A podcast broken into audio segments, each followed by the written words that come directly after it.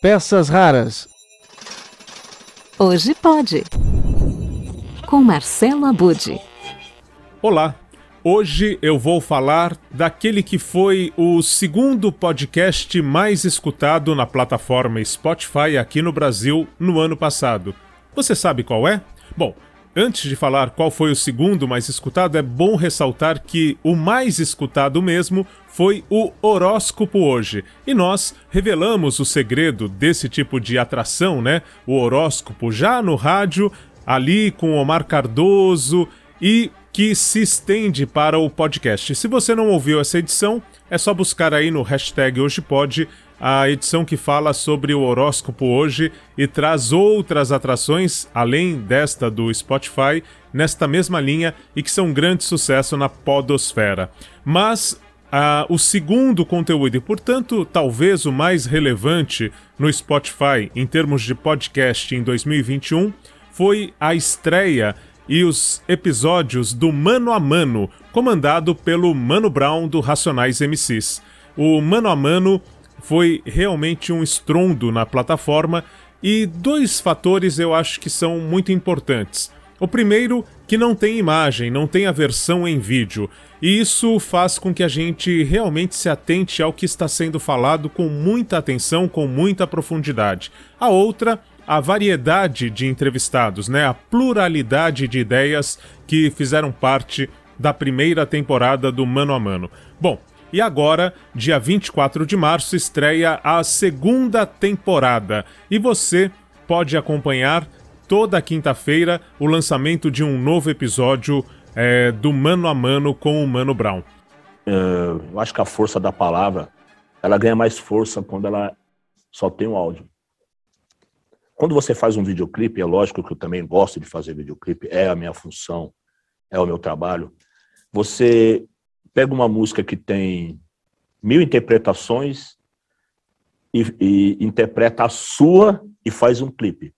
Sem o clipe, ela continua tendo mil interpretações, mil pensamentos, mil versões. As pessoas vêm de ângulos diferentes, a mesma letra, a mesma música. Quando você faz um clipe, você praticamente direciona a pessoa a pensar aquilo que você pensa e você lá, você isola 999 opções. É assim. Então, eu acho que a importância do áudio está muito aí. Entendeu? Não, te, não há distração com banalidades, com marca de roupa ou com corte de cabelo, que estão exclusiva, exclusivamente é, focadas na ideia. E após 30 anos como integrante do Racionais MCs, o Mano Brown vê o diálogo e a escuta para visões plurais justamente como a forma de expandir ideias e compartilhar conhecimentos, e para isso utiliza agora o podcast, também para este fim. Na entrevista que foi promovida pelo Spotify nesta quinta-feira, dia 17 de março, para lançar a nova temporada, o rapper e podcaster começou fazendo uma autoavaliação da nova carreira que já decolou com muito sucesso em 2021. Bom, venho aprendendo, né?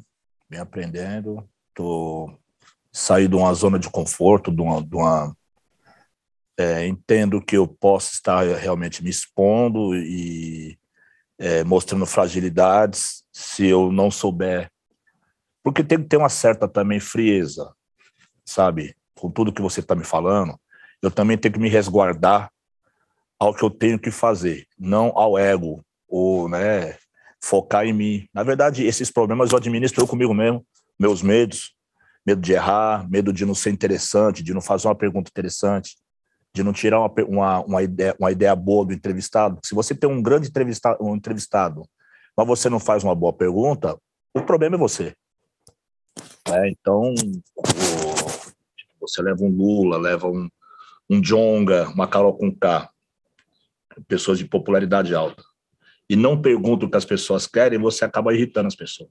E todo esse êxito é resultado da responsabilidade e seriedade que envolve o que o Brown chama de equipe black, ou seja, o seu time que faz parte do Spotify de todo esse conglomerado chamado Mano a Mano.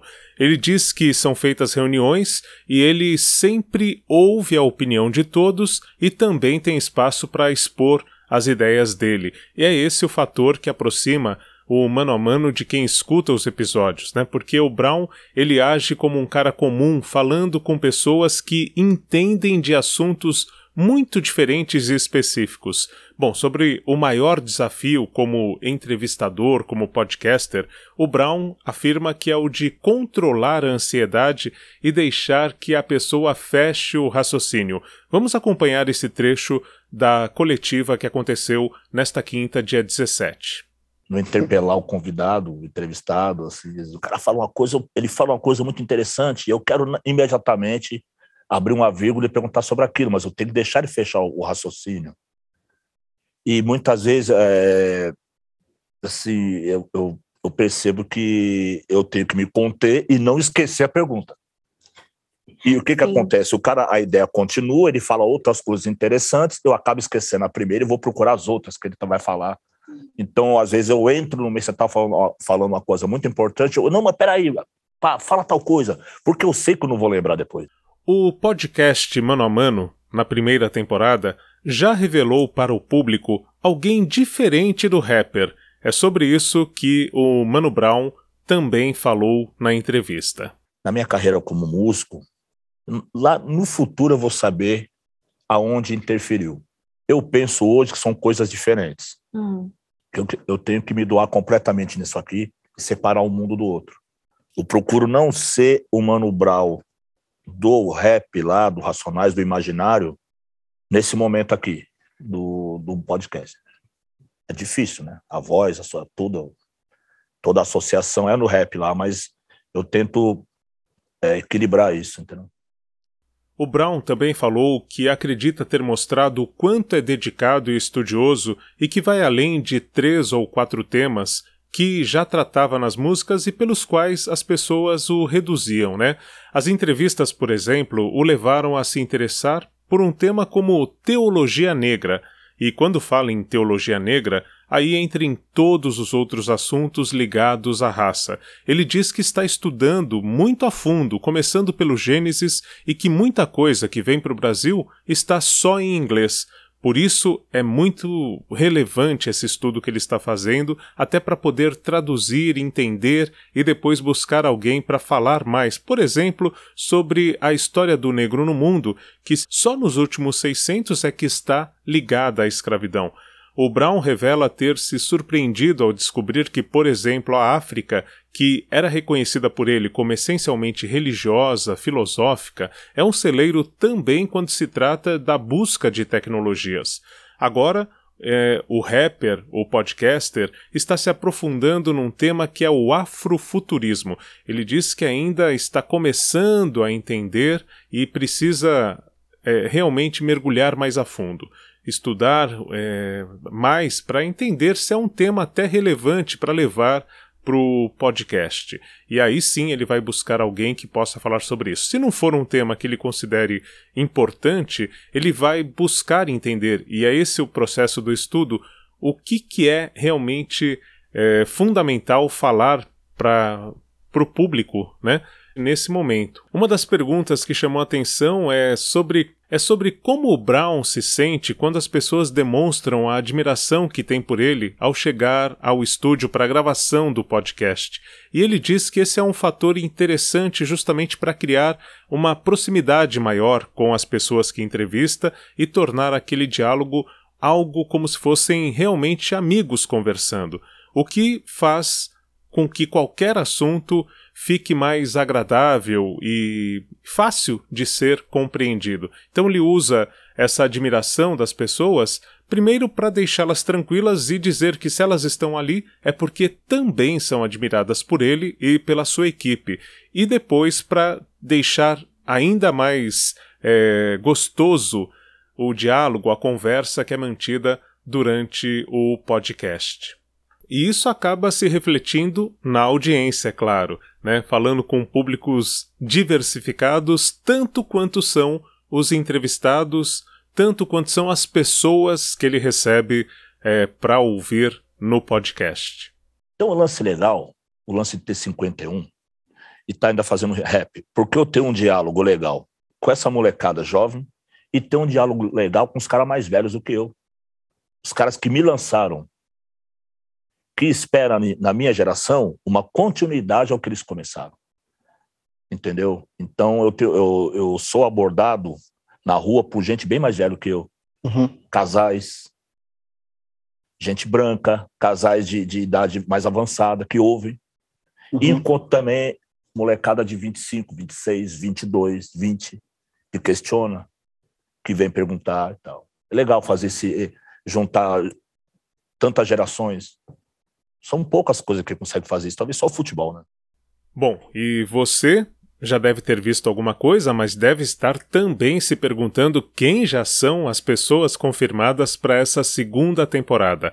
Temos aí Siddhartha Ribeiro, Emicida, tem também o seu Jorge, olha só, muita gente que é aguardada para essa nova temporada. E o Brown também cita que vai apostar mais em um formato que ele até em alguns episódios da primeira temporada experimentou, que é o da mesa redonda, então trazendo mais gente para a conversa para falar de temas, por exemplo, como segurança pública. E aí é, trazendo especialistas, né, pessoas que se debruçam sobre o assunto, e mais de um entrevistado no mesmo episódio. É um desafio, mas ao mesmo tempo me ajuda. Ah, tá. Porque quanto mais conteúdo eles me entregam, mais eles me facilitam a minha vida. Uhum. Sabe? Quanto mais coisas importantes e interessantes eles falam melhor para mim, eu tenho que falar menos.